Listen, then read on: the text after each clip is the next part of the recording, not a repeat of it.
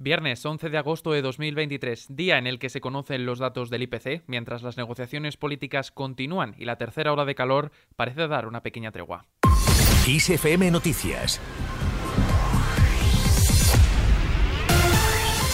¿Qué tal? Muy buenas tardes. Hoy hemos conocido el dato de la inflación. El índice de precios de consumo aumentó un 0,2% en julio en relación al mes anterior y elevó cuatro décimas su tasa interanual hasta el 2,3% debido principalmente a la subida de los precios de carburantes y también al encarecimiento de los alimentos que escalaron cinco décimas hasta el 10,8%. Con el dato confirmado este viernes por el Instituto Nacional de Estadística, la inflación retoma los ascensos y pone fin a dos meses consecutivos de caídas que llevaron al IPC junio al 1,9%, su menor nivel desde marzo de 2021. La vicepresidenta segunda y ministra de Trabajo en funciones, Yolanda Díaz, ha abogado por actuar sobre los márgenes empresariales y proteger a la ciudadanía ante la escalada de la inflación y el encarecimiento de los alimentos que han elevado sus precios un 31% desde antes de la pandemia. Por otra parte, el PP culpa al gobierno del repunte de la inflación. El vicesecretario de Economía del Partido Popular, Juan Bravo, ha culpado la errónea política económica del gobierno del repunte de la inflación en julio, que según ha confirmado este viernes el INE se situó en el 2,3%, cuatro décimas más que en junio. En un comunicado, Bravo ha mostrado su preocupación por el aumento de los precios. Pasamos al plano político. Comenzamos en Aragón. El nuevo presidente popular de la comunidad autónoma, Jorge Azcón, ha tomado hoy la posesión tras lograr ayer la investidura. Le escuchamos. Y respetar ese deseo de los ciudadanos, en lugar de entorpecerlo o de cuestionarlo.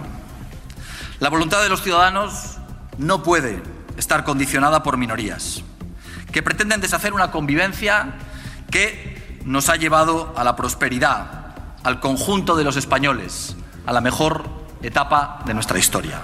Además, ha nombrado este viernes a los 10 consejeros que le van a acompañar durante los próximos cuatro años en el Ejecutivo Autonómico, dos de ellos con rango de vicepresidentes, Alejandro Nolasco de Vox y Marta Vaquero del Partido Popular. Cambiamos de asunto, el PP no planea tener conversaciones con Junts. La vicesecretaria de Políticas Sociales y Reto Demográfico del PP, Carmen Funet, ha manifestado que entablar conversaciones con Junts de cara a la investidura como presidente de España del Popular, Alberto Núñez Feijóo, dice, es una cuestión que ahora mismo no está sobre la mesa. Escuchamos a Funes.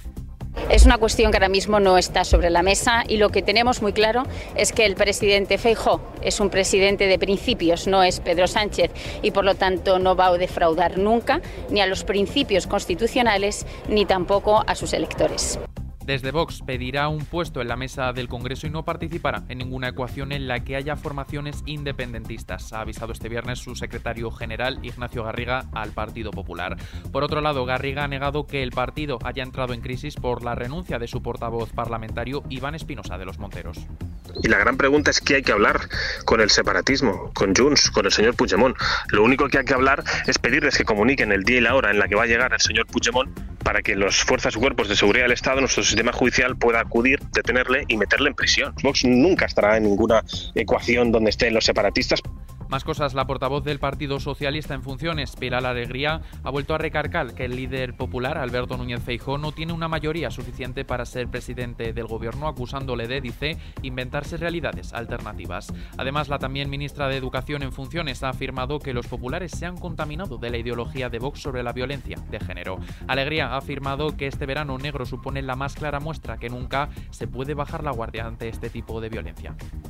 Visto lo visto, recomendaría a los dirigentes del PP que en estos días veraniegos aprovechen el tiempo y lean la Constitución, especialmente su artículo 99, en el que se habla de la democracia parlamentaria. La realidad es a veces dura, pero no se soluciona inventando realidades alternativas. Menos golpes en el pecho para elegirse los únicos garantes de la Constitución, porque luego ni conocimiento ni cumplimiento de la misma.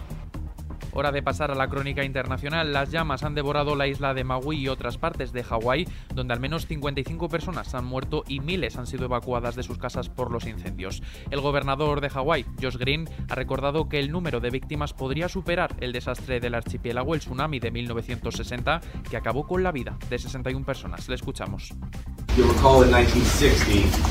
we had uh, one year into statehood, a tsunami that hit, took 61 lives. On the Big Island, we are seeing loss of life. As you know, uh, the number has been rising, and we will continue to see loss of life Los bomberos continúan luchando contra las llamas, el 80% está controlado. Nos vamos ahora a Ecuador, donde un juez ha ordenado prisión preventiva a los seis detenidos acusados de asesinato por la muerte a tiros del candidato a la presidencia de Ecuador, Fernando Villavicencio. Según el gobierno de Guillermo Lasso, son un grupo de sicarios, aunque todavía se desconoce a qué banda pertenecen. Las elecciones previstas para el domingo 20 no se van a cancelar, así lo ha trasladado la presidenta del Consejo Nacional Electoral de Ecuador. Con el apoyo de las Fuerzas Armadas y la Policía Nacional, garantizamos que estos comicios se realicen con seguridad, con tranquilidad. En Ucrania, Kiev espera impaciente el visto bueno de Alemania para el suministro de misiles de crucero Taurus, lo que representaría un espaldarazo para la contraofensiva en el sur del país, mientras continúan los combates en la zona de Donetsk. En casa, mientras la inflación sube, la luz nos da un pequeño respiro. El precio de la electricidad bajará mañana sábado un 13% hasta los 98,2 euros el megavatio hora.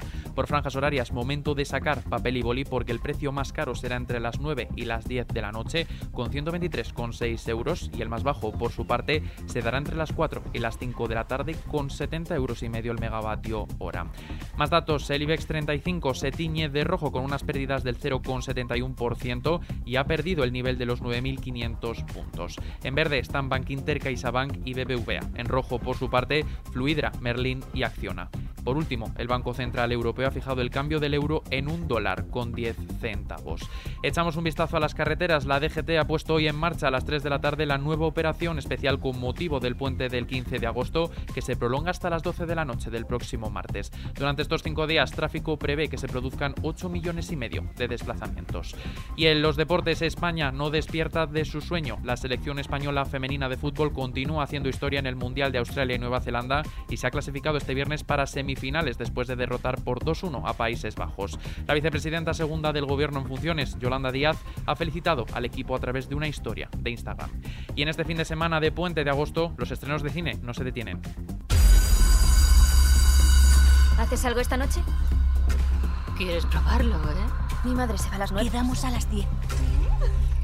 Estés escuchando el tráiler de Háblame. Los hermanos gemelos australianos Danny y Michael Philippou han dado el salto al cine de terror tras hacerse populares con su canal de YouTube que tiene más de 6 millones y medio de suscriptores. Se trata de una película que gira en torno a un grupo de amigos que descubren cómo invocar espíritus utilizando una mano embalsamada y que llegan demasiado lejos en sus experimentos. En cines desde este viernes 11 de agosto. Tampoco nos olvidamos de El hombre del saco, otra cinta de terror basada en el personaje que existió a principios del siglo pasado en Almería. También en cines desde hoy. Con esto apartamos la mirada de la cartelera para echar un vistazo al mapa del tiempo. Este viernes la ola de calor comenzará a reducir su intensidad y extensión en la península, aunque las temperaturas seguirán muy altas en todo el país. El riesgo extremo por temperaturas lo sufrirán Huelva, Córdoba y Sevilla, que llegarán o pasarán los 44 grados, según ha avisado la Agencia Estatal de Meteorología, que ha destacado además que la ola de calor se instalará en Canarias al menos hasta el domingo. Y terminamos al ritmo de Liam Gallagher.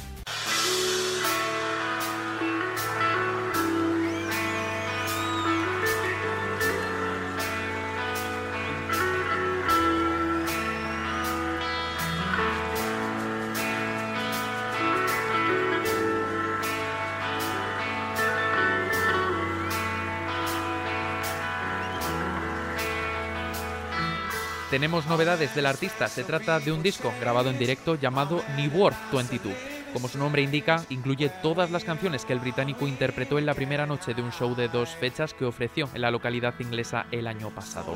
El disco ya está a la venta y también se puede escuchar en todas las plataformas. A modo de promoción, Gallagher lanzó dos videoclips en lo que canta Roll It Over y More Power, así como pequeños vídeos promocionales del show. Pero esto no es todo, ya que el pasado 9 de agosto el artista celebró un concierto íntimo en el que el británico tocó tanto canciones propias como de Oasis. Además, hubo una canción que conmovió al público. Se trata de una versión propia de Are You Experienced It, una canción de Jimi Hendrix.